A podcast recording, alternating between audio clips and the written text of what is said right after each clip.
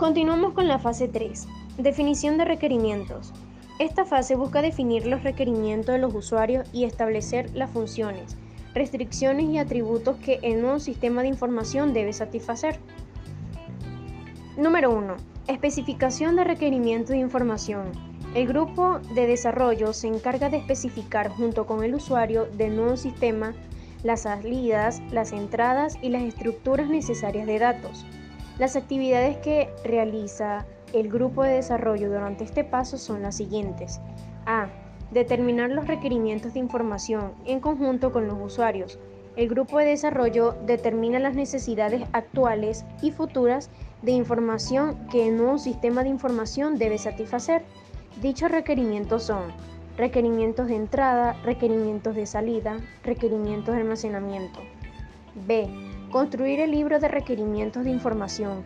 Este libro contiene una entrada para cada requerimiento de información nuevo o viejo.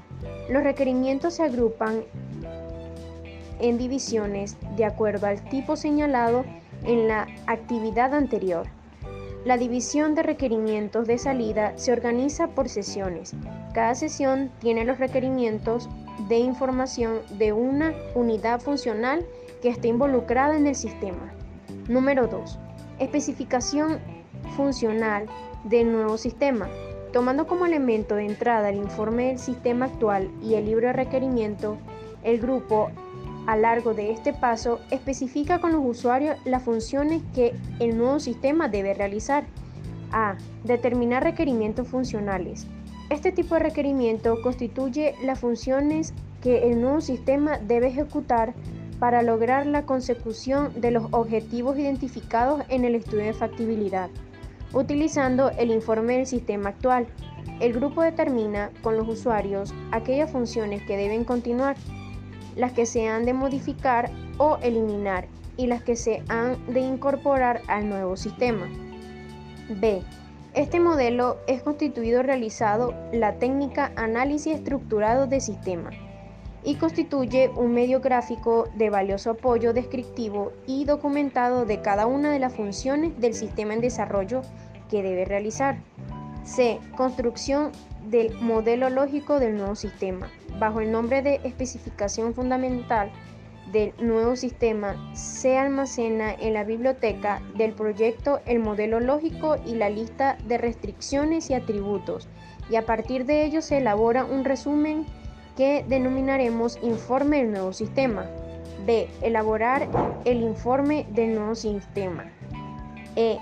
Discutir el informe del nuevo sistema. F. Determinar restricciones. Número 3. Especificación de restricciones y atributos. En este paso, el grupo de desarrollo establece junto con los usuarios las restricciones bajo las cuales se deben desarrollar y debe operar el sistema de información. Asimismo, se establece también la interacción que debe haber entre el hombre, el computador y los atributos de calidad que se las van a imponer al mencionado sistema de información. Estas restricciones se pueden agrupar tal como se muestra a continuación. Económica. ¿De qué cantidad de dinero se dispone para mantener el sistema? Técnicas. ¿Qué equipo debe o puede utilizarse?